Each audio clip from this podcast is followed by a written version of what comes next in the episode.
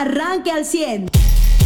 Llegaron las vacunas, llegaron las vacunas a México, casi medio millón de vacunas. Eh, pues no es una gran noticia, pero sí es una buena noticia, porque finalmente, por ejemplo, en Coahuila, ya ni siquiera los batallones militares, y esa también es una excelente noticia, y no, no para los ciudadanos, sino para los soldados que tienen otras obligaciones y otras responsabilidades mucho más importantes que estar vacunando gente y recibir gente en sus instalaciones, que son instalaciones que deben de estar de alguna manera siempre blindadas por un tema de seguridad. Eh, ya las vacunas llegaron a México, aquí en Coahuila, hoy los 27, 29 hospitales que se eh, tuvieron eh, conversión a COVID, ahí van a vacunar al personal de salud de, primera línea y en general que está trabajando en los hospitales. ahí van a ir a los hospitales a vacunar. Buenos días, Eva, buenos días, José ¿Qué tal? Muy buenos días, Carlos. Buenos días a usted que nos escucha que va de camino al trabajo, que está en casa, hoy se siente menos frío que ayer.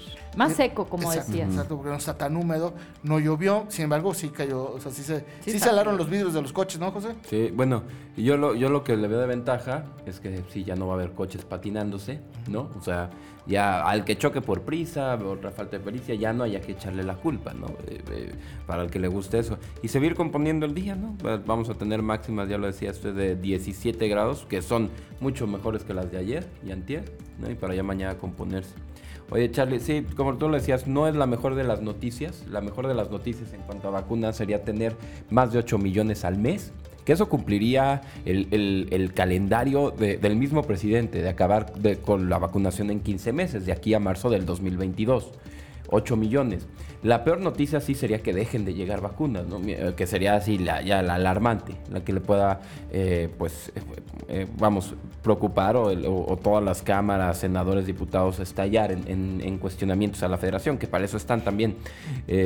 pero bueno, medio millón de, de vacunas, conseguirlas a un mes sigue estando muy, muy por debajo, no de lo que queremos los mexicanos. Lo que queremos los mexicanos es mucho más, pero de lo que el mismo presidente dijo que iba a hacer.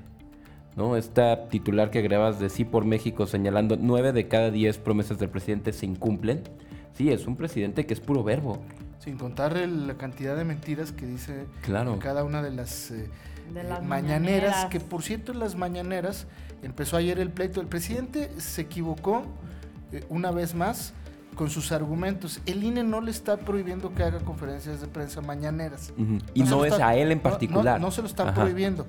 Se está prohibiendo la transmisión de esas conferencias mañaneras en estados donde va a haber elecciones. Obviamente. Eh, que, sí, que es algo que siempre pasa, ¿eh? Aclararle al auditorio. en, en todas las, Aquí donde se.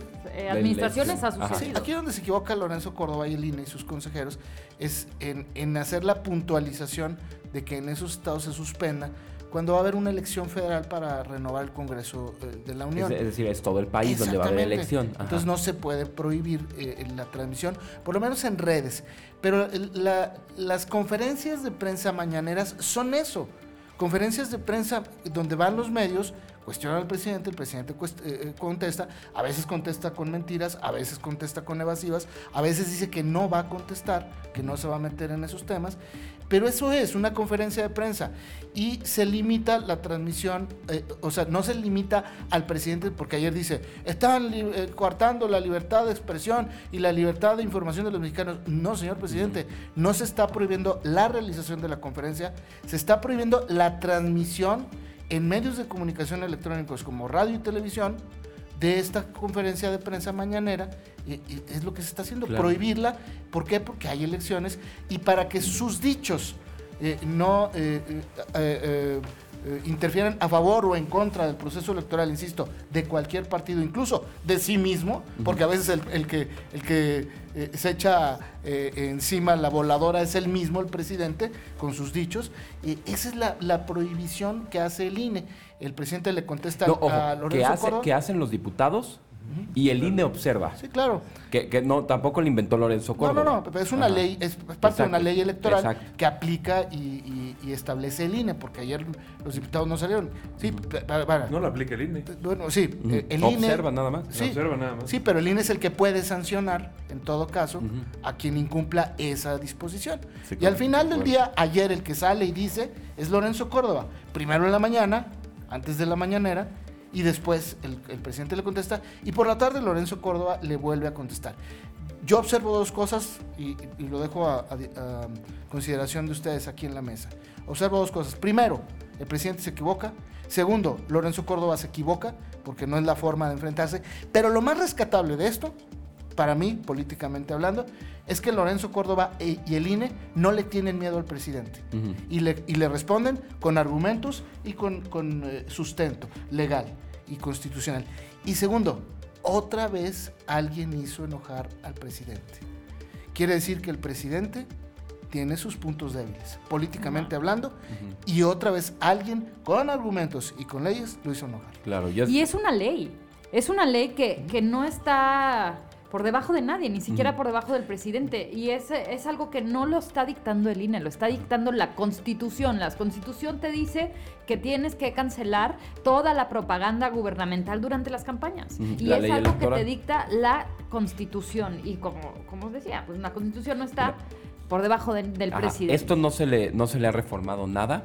Es la misma ley con la que llegó el presidente. Es decir, si él Y es pudo... una ley impulsada por la izquierda. Sí, y, y si el presidente, exacto, y cu- cuando eran oposiciones fueron los, los mismos que la apoyaban Así y que es. se mantuvieran en las reformas a la ley electoral. El presidente logró ese cambio democrático que él dice con esta ley. Entonces, no puedes decir ahorita que no favorece, que es un obstáculo a los gobiernos. Ah, entonces tú ganaste porque el otro gobierno estaba obstaculizado para dar información. Segundo, esta ley, o sea, el presidente no le están coartando la información, como bien señalaba Lorenzo Córdoba, porque la, información que puede dar un gobierno se da, se presenta antes, se dice qué va a hacer, se elabora el spot y el INE lo puede aprobar antes de salir. Esa mañanera no está diseñado para un informe legal de actividades del gobierno, nunca lo ha estado.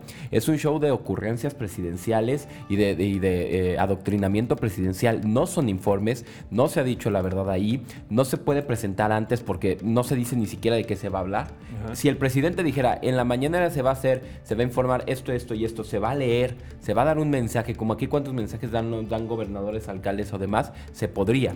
De otra manera, y también le dirían que Arias se puede y que Arias no. Y No lo hay- usa no para estarle contestando a sus Y- adversarios. ajá, o sea, también, es un dilato no, de no hay propaganda. interacción eh, en, en esos mensajes con la prensa. Esto es una conferencia de prensa, pero insisto, nadie le dijo al presidente que las cancelara, que las suspendiera Mariano. Nadie le dijo que no puede tener estos encuentros con la prensa.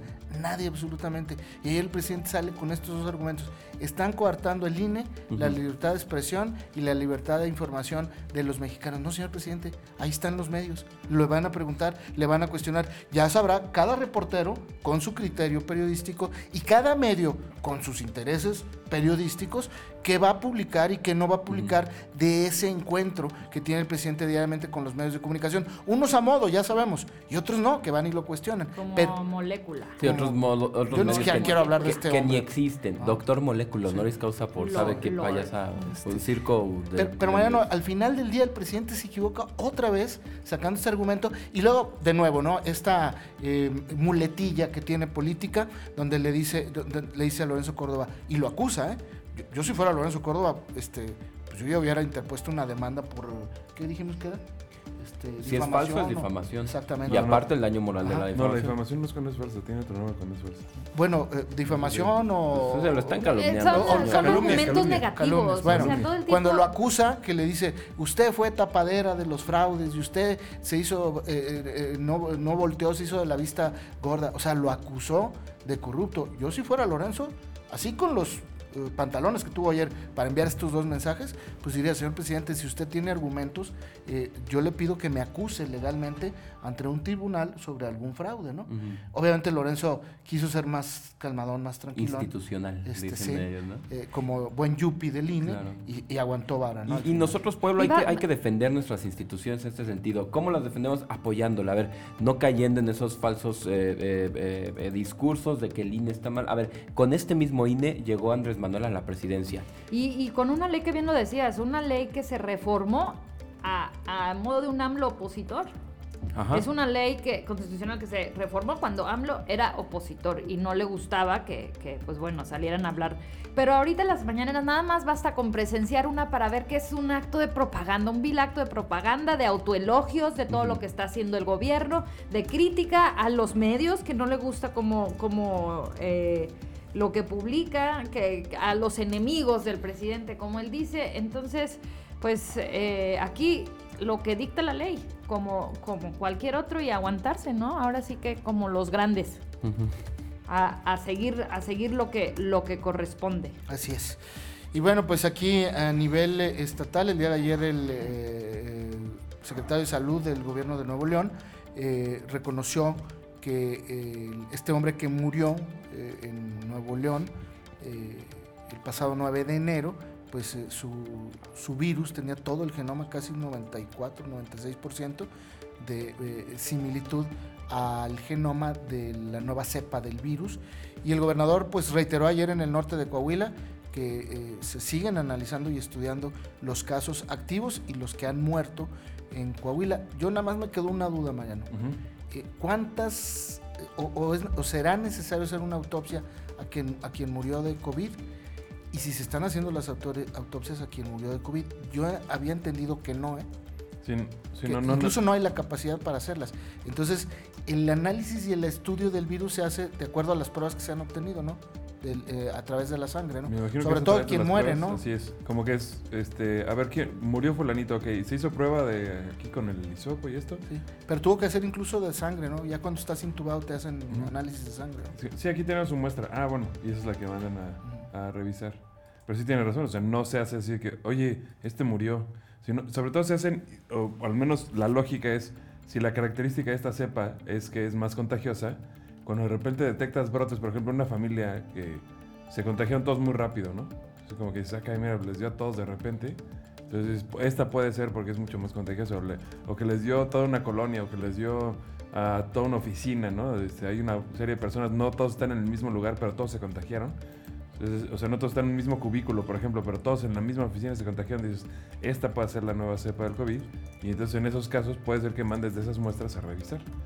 Y como, se- como está pasando en muchos de estos casos, pues te enteras hasta que el paciente se puso ya muy grave y falleció. Así es. Oye, Pero, pero ya también dijo el gobernador que, que esa es una información que habíamos estado buscando aquí, que eh, sí, que va a ser a través de los hospitales COVID la siguiente etapa de vacunación. que ya no va a ser todo exclusivamente con los militares. La siguiente etapa pues va a, ter- va a requerir esta participación precisamente ordenada de la gente en hospitales. Supongo que sí va a haber vigilancia militar en los Sí, la hospitales Guardia COVID. Nacional y los militares, porque ellos son, ayer que llegaron aquí al aeropuerto de Ramos, Ujú. las vacunas eh, las recibió la es subsecretaria, la, la doctora Marta ¿Qué. ¿Romero? Romero. Ajá. Ajá, Sí, la la subsecretaria de. Prevención y Fomento a la La Salud. recibió ella y en todo momento había soldados acompañando a, los civiles, ¿no? Eh, creo que eh, son 29 hospitales, ahorita le digo, me parece, los que eh, eh, van, van, o sea, convirtieron en Coahuila como hospitales COVID, aquí tengo el dato, y, ayer, ayer, por ejemplo, tuiteó la Secretaría de Salud, llegó al aeropuerto de Torreón por disposición del gobierno federal un nuevo lote de vacuna contra COVID que por indicaciones de M. Riquelme iniciará su aplicación a personal de salud que atiende la pandemia en hospitales. Y eh, llegó otro, dice, en los 26 hospitales, son 26, yo dije 29, son 26 que se convirtieron a COVID-19 en Coahuila, iniciará este miércoles la tercera fase de vacunación contra el virus, anunció M. Riquelme. Se trata de un nuevo envío de 4.876 dosis. Marta Romero, subdirectora de promoción de la salud, recibió el cargamento. Y pues me, me imagino que ahí ya en esos 26 hospitales ya no nomás se va a, a vacunar a los que están en la línea de combate, sino a todo el personal. O sea, desde el guardia que está en la entrada hasta el señor que lava los coches ahí atrás en el patio o las ambulancias, ¿no? Supongo, ¿no? Que así va a ser. Y yo espero que se siga privilegiando pues a la gente que está ahí en el hospital, Claro. no la que está en una oficina, ¿verdad? No, que pues, que en un hospital es importante, pero no, no Sí. en las oficinas que no están en los hospitales. Y el tema que lo entiende la ciudadanía es todos la merecemos y todos la merecemos. El que quiera la merece, pero unos la necesitan más que otros. Y, y an- y ante eso, pues no te puedes poner tú encima de otro. Es un tema de urgencia y otro un tema de, pues, de necesidad, ¿verdad? Bueno, Bueno, pues eh, son... eh, lo, lo que llama la atención es quiénes están distribuyendo esta vacuna. Son servidores, como los llamaron eh, en el gobierno, son los servidores de la nación. Pero pues los servidores de la nación son empleados que son los que reparten los, los apoyos de los programas del gobierno federal. Ah, la, la gente que va a estar repartiendo las vacunas son la gente que, que está en los programas de Sembrando Vida, Escuela es Nuestra, becas de Benito bueno, Juárez. ahorita aquí han sido los Acompañados, a- acompañados de soldados, pero a nivel, a nivel federal ese es el planteamiento. Sí, o sea, se cuando, cuando ya Sí, tenga claro. sus 400 mil vacunas por semana, que busca tener AMLO, que tampoco son suficientes para los 8 millones mensuales que necesitamos, Sí, no. van a ser esos servidores de la nación con su chalequito color morena y sus héroes nacionales que usen la, de fondo en las mañaneras AMLO. Ver, o sea, y no me digas que cuántas no es vacunas se nos echan a perder. Exacto. Bueno, pues con eso nos vamos a ir a la pausa comercial. Ah, oye, ¿y no escucharon lo que dijo el gobernador de Veracruz de la nueva cepa? Ah, sí. Ya que la Allá no va a llegar nunca. No, No, aquí se la es tengo. como en el túnel. mira. Es Sí, como- mira, mira. Exactamente. Es- es- No tenemos ningún aeropuerto que reciba pasaje de Inglaterra. Entonces no, No hay bronca. no tendríamos por qué tener Bueno, esa este eh, preocupación, pero además contra con- ese, esa cepa y contra Adivinen el partido. Las medidas de Bueno, sana distancia. Oye, y eso es además, ok, suponiendo que sí, ¿verdad? Veracruz no tiene puerto, ¿verdad? No, bueno, O este, sea, este burro no tenemos parado. ningún avión que llegue a Inglaterra. No, y tus barcos llegan no, sí, de no. aquí del Caribe, ¿verdad? O sea, todos. Sí, No, de- pero independientemente de eso, o sea, Y no No, estás bueno, pero pegado a este, Tamaulipas. este burro- pero- a este burro pero- no tiene un asesor que le diga, señor, en Nuevo León, un viejito de 69 años se murió y no fue a Ya lo Inglaterra. tiene. O sea, ya se están no contagiando en el país. Claro, señor. Le puede cepa no nada más El, el que detectaron en Tamaulipas venía de la Ciudad de México, no venía de Inglaterra directamente la- el vuelo. Bueno, llegó de Inglaterra a la Ciudad de México. Ajá. Pero, pero o sea, cuando Sí, llegó sí, a sí, Tamaulipas claro. no venía de, Sí. no Sí, venía de y- ¿Y, Inglaterra. qué, qué es lo que cambia este virus? Eh, o, o lo que dice la ciencia es, es más contagioso. ¿Qué quiere decir? Que normalmente por el porcentaje de gente que se contagiaba en tu ciudad, con los mecanismos, bueno, las medidas, perdón, de, de sanidad, tú te das un porcentaje de no contagiarte, hablando en positivos. Un virus más eh, contagioso reduce tu posibilidad de no contagiarte. O sea, es decirle, ciudadanía, sí manténganse con las mismas medidas, extrémenlas, sean más cuidadosos, más cautelosos, porque ahora es más, con esta cepa, en cuanto llegue y esté circulando, es más probable un contagio. Es decirle eso a la gente, no salir a decir babosadas. ¿Por qué les encanta? eh? Usted ya está informado. Pero puedes seguir recibiendo los acontecimientos más importantes en nuestras redes sociales. Nuestras páginas de Facebook son Carlos Caldito Aguilar, José Lo de Velasco y Mariano de Velasco. Al 100.